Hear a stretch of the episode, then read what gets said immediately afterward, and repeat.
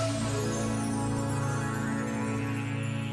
Há bandeiras de todos os países do mundo, penduradas em corredores cheios de passos apressados de gente nova e bem disposta.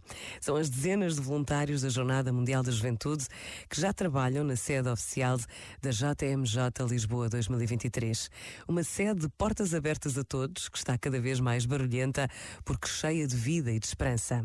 Queremos organizar uma jornada inesquecível para os jovens de todos os continentes.